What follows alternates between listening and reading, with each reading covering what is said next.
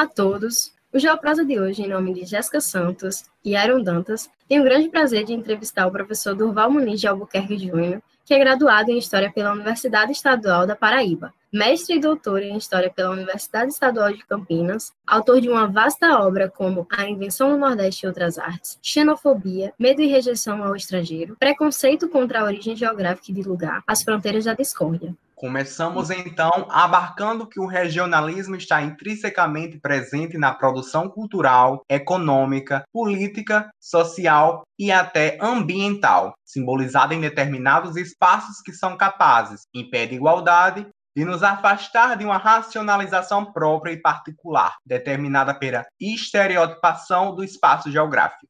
Então, nesse caso, professor, a partir do contexto da formação do Estado brasileiro, é possível justificarmos sobre as raízes da discriminação regional, do preconceito de origem geográfica e variante linguística? Bem, a formação nacional brasileira, né, que efetivamente se é, efetiva né, a partir do processo de independência, no começo do século XIX, ele vai encontrar ainda um espaço nacional bastante fragmentado. A história do Brasil é uma história de uma territorialidade bastante fragmentada, porque é uma territorialidade voltada para o exterior. As atividades econômicas, né, elas se ligam diretamente com a metrópole colonial e, portanto, o espaço brasileiro ele não é um espaço propriamente integrado. As questões regionais começam a aparecer no Brasil no pós-independência, justamente porque o Estado Nacional, à medida que ele vem internalizado, você passa a ter um Estado né, dentro do próprio país, ele começa a ter ações no sentido da integração e da gestão integrada do território nacional. E aí você começa a ter tensões entre as elites dos vários espaços, porque região e regionalismo não é uma questão propriamente território, é uma questão política, né? é uma questão das posições dos diferentes grupos hegemônicos no interior de um espaço nacional. Dizer, à medida que você tem uma corte centralizada no Rio de Janeiro, que você tem uma elite que gira em torno dessa corte, aquelas elites que ficam à margem né, desse centro da, da gestão nacional, elas começam a reivindicar a sua participação e, portanto, a participação do seu próprio espaço. A gente pode, por exemplo, já ver no chamado período regencial as revoltas como balaiada, cabanagem, farroupilha, como as primeiras manifestações dessa insatisfação de determinados espaços, né, determinadas elites ligadas a espaços periféricos, espaços que não estão conectados diretamente com a corte, essa insatisfação, quer dizer, Rio Grande do Sul, Maranhão, Pará, a Praieira, em Pernambuco, áreas que não são é, diretamente vinculadas à corte no Rio de Janeiro, começam a manifestar insatisfação com a política de investimentos, a política fiscal, a política de construção de obras, a política de nomeação de cargos, tem uma série de motivos que vai fazendo emergir os regionalismos. E um dos mais importantes regionalismos a surgir nessa segunda metade do século XIX é justamente o que a gente chama de regionalismo nortista, que congrega em grande medida as províncias em torno de Pernambuco. Pernambuco é a província mais rica, é o grande porto, é a província que tem uma faculdade de direito para onde conflui os filhos das elites de outros espaços e, portanto, Pernambuco torna-se a liderança dessa área. E esse regionalismo nortista, ele já dá sinais de existência, por exemplo, quando a Franklin Távora, um intelectual cearense, publica o livro Cabeleira em 1854, ele coloca uma carta prefácio dizendo da necessidade de você ter uma literatura do norte diferente de uma literatura do sul ele mostrando que já havia a percepção de uma diferença entre norte e sul. Mas essa tensão, ela vai ficar muito mais clara quando o Império Brasileiro, em 1878, ele convoca um congresso agrícola para o Rio de Janeiro para discutir o grande problema do momento, que é a transição do trabalho escravo para outras modalidades de trabalho trabalho escravo está, está com seus dias contados, porque você teve em 1850 a lei que pôs fim ao tráfico, Em 1871, você teve a lei que libertou os filhos de escravos. Então, a escravidão está como instituição com seus dias contados. E o Império, né, o governo, o Estado brasileiro, convoca né, as províncias agrícolas para a discussão sobre a transição da mão de obra, né, a adoção de uma nova forma de mão de obra. Só que o Estado só convida as províncias cafeeiras, que são as províncias é, onde você tem a atividade econômica mais importante no momento, responsável por grande parte dos recursos que sustentam o Estado, ignorando outras províncias. Isso faz com que as elites do, do norte né, convoquem um congresso paralelo no Recife, em 1878. No mesmo momento que está acontecendo o congresso na corte, no Rio de Janeiro, está acontecendo um congresso paralelo em Recife, onde você vai escutar pela primeira vez, inclusive, propostas separatistas, propostas de separar o norte do restante do país. Então, esse regionalismo é que vai terminar por desembocar lá na criação da região Nordeste no começo do século XX.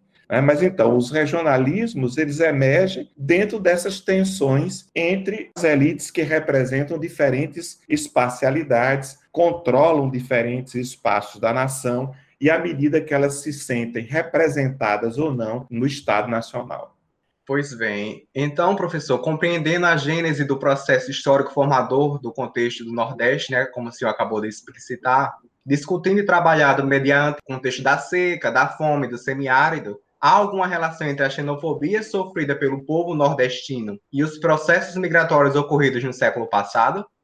O regionalismo nordestino, né, que vai surgir, como eu disse inicialmente, como regionalismo nortista, né, que vai resultar na criação do Nordeste, aí no fim da década de 10, começo da década de 20, né, o conceito Nordeste aparece pela primeira vez no documento que define as atribuições da Inspetoria Federal de Obras contra as Secas, o IFOX, em 1919.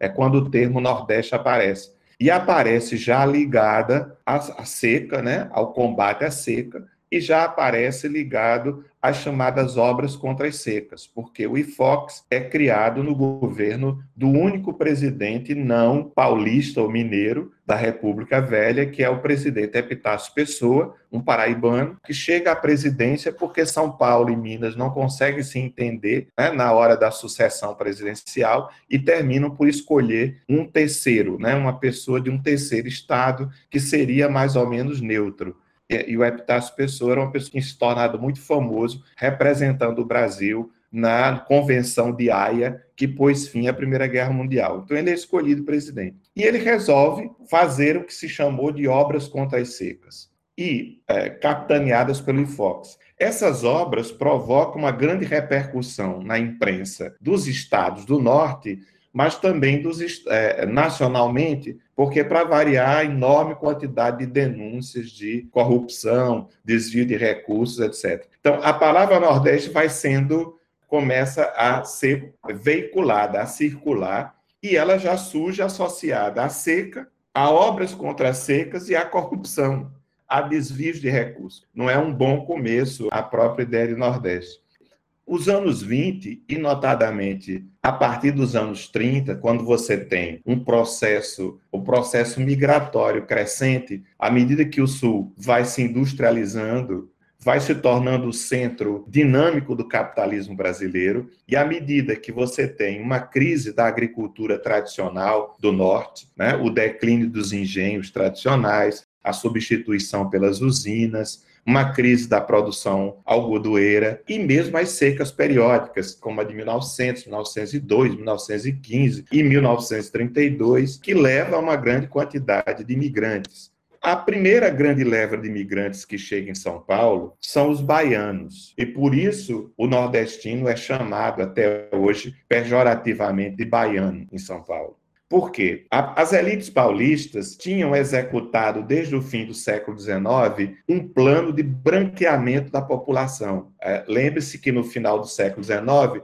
prevalecia muito as ideias do eugenismo, que responsabilizava a raça pelo declínio ou progresso de uma dada nação. E as elites paulistas tinham investido na imigração estrangeira, na vinda de imigrantes, não só para substituir a mão de obra escrava, mas para também melhorar a raça, aperfeiçoar a população, trazendo sangue branco. Tanto é, por exemplo, que quando os japoneses começam a chegar em São Paulo, há uma grande reação, porque justamente as raças amarelas e, por exemplo, os chineses, chamados de cole, eles não eram bem-vindos, porque eles não iam provocar o branqueamento da população. Ora, anos 20, os baianos começam a chegar a São Paulo, dado o desmantelamento da agricultura tradicional, como eu disse. E os baianos são majoritariamente negros e, portanto, eles começam a né, desmanchar esse processo de branqueamento da população, gerando muitas tensões. Se você pegar os jornais em São Paulo nesse momento,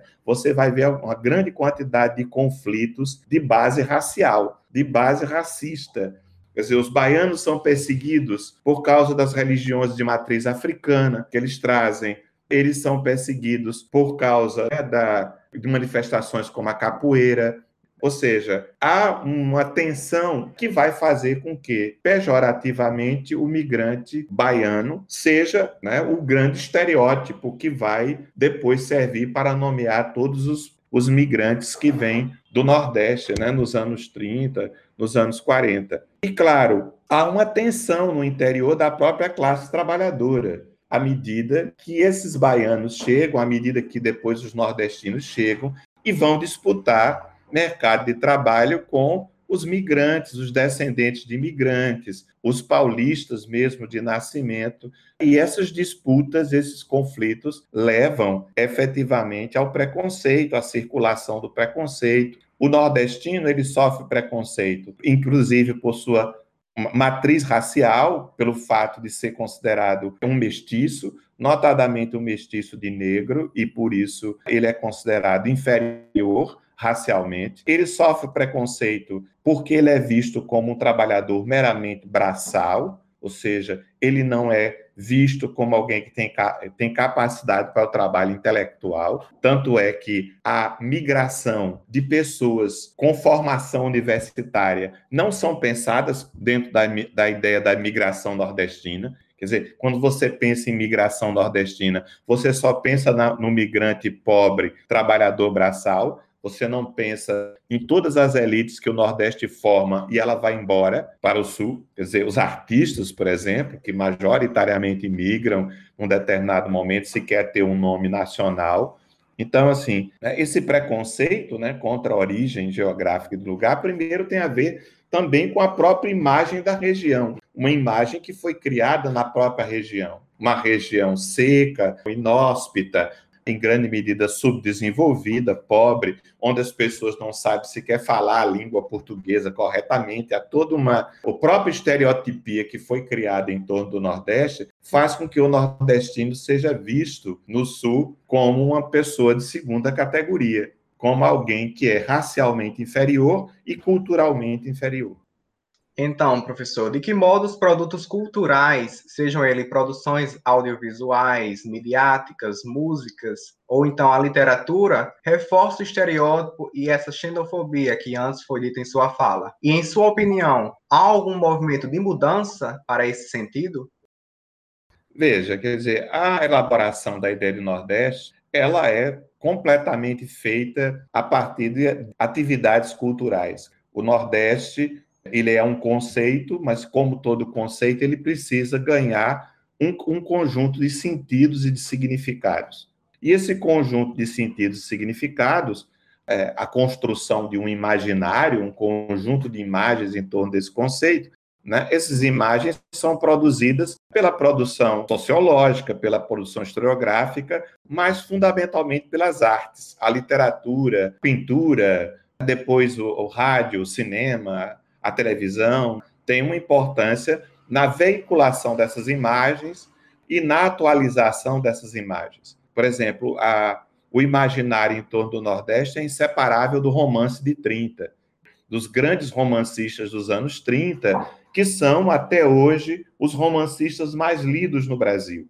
Graciliano Ramos, Elins do Rego, José Américo de Almeida, Amando Fontes, Raquel de Queiroz, têm uma enorme importância na veiculação desse imaginário em torno do Nordeste. Quer dizer, eles vão inclusive influenciar um pintor como Cândido Portinari para pintar uma série como Os Retirantes, eles vão ser fundamentais para inspirar o cinema novo dos anos 60, ou seja, você vai ter essa literatura somada à historiografia, como o livro Nordeste, de Gilberto Freire, de 1937, o outro Nordeste, de Desastre Menezes, também de 1937, toda a produção literária, teatral de Ariano Suassuna, vão ser fundamentais para criar esse imaginário super rico, que é o imaginário em torno do Nordeste. O Nordeste, para o bem ou para o mal, teve grandes artistas, grandes criadores de imagens, e que foram capazes de criar um imaginário muito poderoso em termos de impregnação, do qual, em grande medida, a gente tem muita dificuldade de fugir.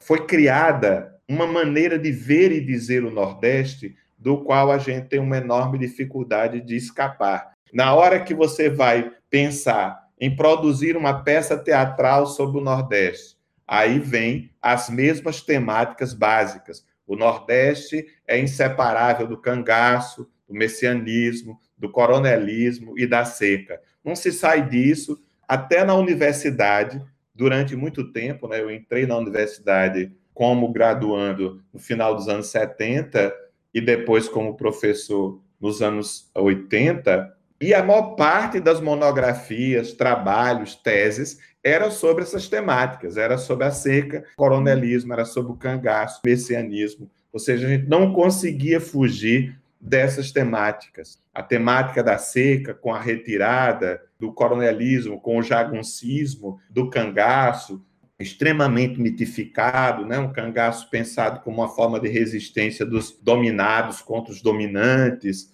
uh, o messianismo também. Esse imaginário, né? Uh, que continuou sendo veiculado pelos meios de comunicação. Né? A mídia também não consegue fugir disso, somado ao fato né, de que houve a elaboração lá no final do, da, dos anos 20 né, da ideia do que é a cultura nordestina, um conjunto muito grande de folcloristas, né? O Nordeste é o espaço que mais deu origem a folcloristas por quilômetro quadrado. Dizer, há uma quantidade enorme de folcloristas. Só Câmara Cascudo, por exemplo, tem mais de 165 obras produzidas. E aí se construiu essa imagem do Nordeste como um espaço que não tem história, um espaço que é só espaço de memória. O Nordeste está sempre suspenso no passado, não é contemporâneo não é urbano, não tem metrópole. Então, a cultura nordestina é uma cultura artesanal, não é uma cultura moderna e industrial. Então, que é que a gente acha que é cultura nordestina? Os produtos artesanais, os artesanatos de feira, essa cultura, em grande medida, essa feira de mangaio, que é cultura nordestina. Ou seja, sempre pensada como uma coisa não contemporânea, não moderna, não urbana o fenômeno urbano não tem lugar no imaginário sobre o Nordeste.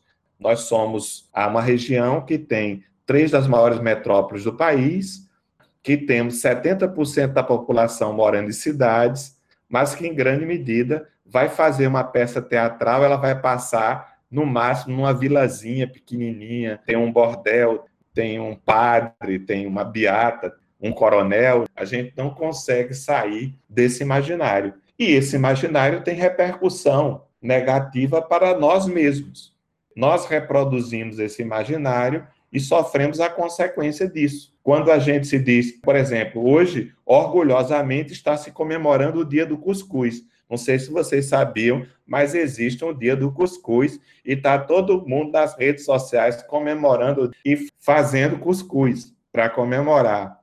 Essas coisas que cai na, no âmbito do, né, do folclore, um monte de blogueiro hoje, um monte de gente na internet, no Instagram, fazendo live sobre o cuscuz, falando sobre a origem africana do cuscuz, Ou seja, isso que parece muito interessante, a gente tem que pensar quais são as consequências disso. Da gente reproduzir, dizer que tem orgulho de ser nordestino, a gente deveria sempre, antes de repetir isso, perguntar orgulho de quê? De que Nordeste a gente se orgulha, né? Que Nordeste é esse? Quer dizer, a gente se orgulha da região, uma das regiões mais pobres do país, de termos uma da maior taxa de miséria do país, a gente se orgulha de ter uma desigualdade social, uma das maiores do país, uma das maiores concentrações de riqueza. Do que, que a gente se orgulha de ser nordestino, de ser do Nordeste? Eu acho que a gente ser do gostar do Nordeste é justamente denunciar essas coisas, é ser crítico e não aderir ao discurso regional, que é o discurso que justamente mascara tudo isso. O discurso regional mascara à medida que ele cria um nós fictício. Nós nordestinos, nós quem, cara pálida? Nós, o dono do latifúndio, ou nós, o camponês pobre cortador da cana? Nós quem? Quem é nordestino? O dono da mansão em São Luís, que é dono de um quarteirão inteiro, numa ilha, ou o cara que mora na Palafita, aí no Recife, suspenso em cima d'água, ou lá em Salvador. Então, o, o problema do discurso é, regionalista é que ele cria um nós que é falso. É, a ideia, por exemplo, que todo nordestino é pobre, ou todo nordestino é discriminado, todo nordestino sofre a discriminação do Estado a gente tem que ter cuidado com isso, porque será simples coincidência que todas as ditaduras no Brasil foram apoiadas pelas elites nordestinas, que todos os golpes de Estado no Brasil foram dados com a colaboração da elite nordestina, que Bolsonaro chegou ao poder com o apoio de boa parte da elite nordestina? Então a gente tem que se perguntar: essa ideia de que o Nordeste é resistência, o Nordeste é vermelho. Vamos ver quem foi que votou no PT e quem votou em Bolsonaro na região. Lembre-se que Bolsonaro ganhou no segundo turno em várias capitais do Nordeste. Bolsonaro ganhou numa cidade como Campina Grande, de 400 mil habitantes, no primeiro e no segundo turno. No segundo turno, teve 54% dos votos. Então a gente tem que ter muito cuidado quando a gente constrói esse nós nordestino, porque a gente está encobrindo desigualdades, diferenças, tensões internas muito grandes. Bem, não, Bacurau não é propriamente um bom exemplo de mudança. Bacurau é um filme extremamente estereotipado, cheio de estereótipos. Todos os estereótipos estão lá. É um filme, inclusive, que traz a mitologia do cangaço de volta, inclusive de uma forma chocante, com o corta-cabeça sendo apresentado como uma coisa né, positiva que tem a ver com resistência política. Você citando, inclusive, a triste imagem das cabeças do bando de Lampião perfilado na calçada da igreja de Santana do Ipanema. Essa imagem é trazida de volta pelo filme Bacurau. Eu, sinceramente, não queria os heróis de Bacurau como meus heróis. Os heróis de Bacurau é um pistoleiro que mata as pessoas e uma criatura que ninguém sabe por que está sendo perseguida pela polícia e está lá escondido num mirante de um açude seco e que volta para cortar a cabeça e sair com a cabeça pingando de sangue numa carnificina sem fim. Não me parece. Evidentemente, você tem mudanças, sim, hoje, em termos desse imaginário, né? em torno do Nordeste, inclusive no cinema, inclusive no cinema pernambucano, inclusive em filmes do próprio Mendonça Filho. Acho que o Mendonça Filho do Som ao Redor é muito mais inovador. O Mendonça Filho do curta Recife Frio, do curta Domésticas, é muito mais questionador do que o Mendonça Filho de Bacurau. O Bacurau é um filme feito em grande medida apoiado na filmografia do cinema novo, trazendo de novo, de novo os clichês do cinema novo para vender no mercado internacional. Mendonça Filho queria vender no mercado internacional e foi buscar a mesma fórmula já vitoriosa de você mostrar para os ditos civilizados do centro o que é a barbárie da periferia. Então, esses filmes sempre fazem muito sucesso, porque a Europa premia e premiando, ela se recoloca novamente como o centro da civilização. eles são civilizados e nós somos bárbaros. Então, assim, na Cidade de Deus, esses filmes são todos proclamados pela crítica externa, internacional, porque eles mostram a imagem do nosso lugar, o lugar de párea, o lugar de barbárie, de violência da periferia. Então, eu acho que é um filme feito para fazer sucesso internacional, lançando mão de uma fórmula já vitoriosa, que é a fórmula do cinema do cinema novo. Mas está lá a cidade pequenininha, perdida no meio do nada, né? A, o, o, prefeito corrupto, né? A, a, a, prostituta que, sem ver de que, começa a transar com a janela aberta para todo mundo ver, né? Porque tudo no filme é gratuito, não tem nada. É uma história que, para mim, inclusive, é mal contada, porque a gente não sabe direito nada, porque nada acontece. É distópico até demais, é tão distópico que não tem história, não tem narrativa. A gente fica é, por que, que as pessoas estão morrendo? Por que, que as pessoas estão matando? Não é? Por que, que tudo isso está acontecendo? Por que, que, de repente, o caminhão vem e encontra um monte de caixão na estrada? A gente não sabe. Talvez agora a gente soubesse, talvez é por causa do Covid-19, né? Que tinha tanto caixão ali. Quer dizer, o filme acho que está pouco datado. Né? Mas você tem filmes como Amarelo Manga, você tem filmes como Tatuagem, você tem uma série de filmes, mesmo Baile Perfumado, que é o primeiro, por exemplo, a mostrar a Caatinga verde, o cangaço, não é? Não acontecendo na Caatinga seca e cinzenta, né? Mas a, a Caatinga verde, né? Boi Neon, Boi Neon é um filme que rompe com um monte de estereótipos, inclusive com a estereótipo do nordestino como cabra macho, que é um estereótipo criado aí no final dos anos 20, né? que é um estereótipo compensatório. Você é pobre, você perdeu o poder a nível nacional, mas você é macho.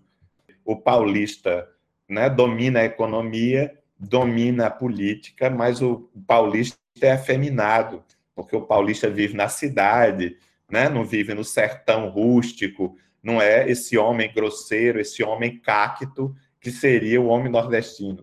O homem nordestino seria esse homem cacto, esse homem viril, rude, é, produzido pela, né, por essa paisagem hostil, né, violenta, que agressiva, que é a paisagem do sertão, porque o sertão vai ser completamente associado ao Nordeste. Ah, o Nordeste vai ser pensado como homogeneidade paisagística, quando ele não é. Né? O Nordeste não é homogêneo em nenhum aspecto que você observar o Nordeste não é homogêneo do ponto de vista demográfico, o Nordeste não é homogêneo do ponto de vista cultural. O que, que o recôncavo da Bahia tem a ver com o sertão da Bahia, do ponto de vista cultural? O que que, por exemplo, a região de Recife tem a ver com Petrolina? Não se fala sequer igual. A forma como as pessoas falam em Petrolina não é a forma como as pessoas de Recife falam. As pessoas de Petrolina estão a 800 quilômetros do Recife. É uma hora de avião né, a jato entre Petrolina, fala como o sul do Ceará, muito mais do que como capital. Né? Ninguém em Petrolina fala esporte, chiando, porque isso é a influência portuguesa na cidade do Recife. Então, por isso, recifenses fala afogados. A maioria dos pernambucanos não falam afogados a gente sabe reconhecer um recifense falando. Então, você não tem. Nós somos vizinhos a Pernambuco e não falamos igual. A Paraíba não fala igual. O Ceará não fala igual. Quer dizer, então nós temos falares diferentes, nós temos culturas muito diferentes. A cultura do sertão paraibano é muito diferente da, da zona da mata, da área do agreste. Então, você tem estilos de vida diferentes. E isso é que faz a própria riqueza da região. Essa diversidade cultural, étnica, de falares. Então, como é que se pode pensar que nove estados, do tamanho dos estados que são os estados brasileiros, a maioria deles, países inteiros, cabe dentro. O menor estado do Brasil e do Nordeste, que é Sergipe, tem vários países do mundo que cabem no interior de Sergipe. Que dirá Maranhão, que é uma coisa gigantesca, Piauí, que é uma coisa gigantesca, Ceará, que é uma coisa gigantesca. Como é que se vai supor, quer dizer, para você atravessar a Paraíba de automóvel, você leva oito horas. Para você atravessar Pernambuco de automóvel, você leva 12 horas. Achar que uma extensão enorme dessa pode ter homogeneidade em qualquer aspecto, não tem homogeneidade de paisagens, não tem. O que, que a zona da mata tem a ver com a caatinga, do ponto de vista paisagístico? O que tem a ver com a mata dos cocais no Piauí, no Maranhão? Então, nós somos muito diversos. E falta justamente a produção cultural, muitas vezes, mostrar essa diversidade. É claro que você se referiu a uma série de fenômenos culturais que tem a ver com o impacto da vida urbana e da metropolização na região, e o impacto dos meios de comunicação de massa. Daí porque a ideia de cultura nordestina não abarca normalmente essas manifestações. Quando você vai falar de cultura nordestina, há muita dificuldade de achar que o axé é cultura nordestina, ou de achar, por exemplo, que o funk ou mesmo, por exemplo, Ariano Suassuna tinha o maior preconceito com o mangue beat, porque não considerava o mangue beat um fenômeno de cultura regional. Ele era secretário da cultura do governo Arraes e se negou a financiar qualquer coisa do movimento Mangue Beat. Ficou financiando maracatu, caboclinho, porque isso é que é cultura nordestina para ele. O Mangue Beat nunca teve apoio do governo do estado, enquanto Ariano Suassuna era secretário e era, na época, uma das manifestações culturais brasileiras de maior sucesso no Brasil e no mundo. O Mangue Beat teve repercussões internacionais. Então, por exemplo, Pernambuco, Paraíba, teve movimento tropicalista nos anos 60, mas pouco, pouco se sabe disso, porque jamais as narrativas oficiais da história da cultura nordestina vai considerar que o tropicalismo faz parte da cultura nordestina. Ou, por exemplo, a música psicodélica dos anos 70 em Pernambuco, Zé Ramalho, Ave Sangria, Lula Cortes, essas pessoas não vão ser incorporadas à, à ideia de cultura nordestina. Zé Ramalho vai ser incorporado depois como partícipe da música popular brasileira, mas não quando ele está nesse momento no Recife produzindo música psicodélica. Então, Zé Ramalho é, são pessoas já filhos da cidade, das metrópoles.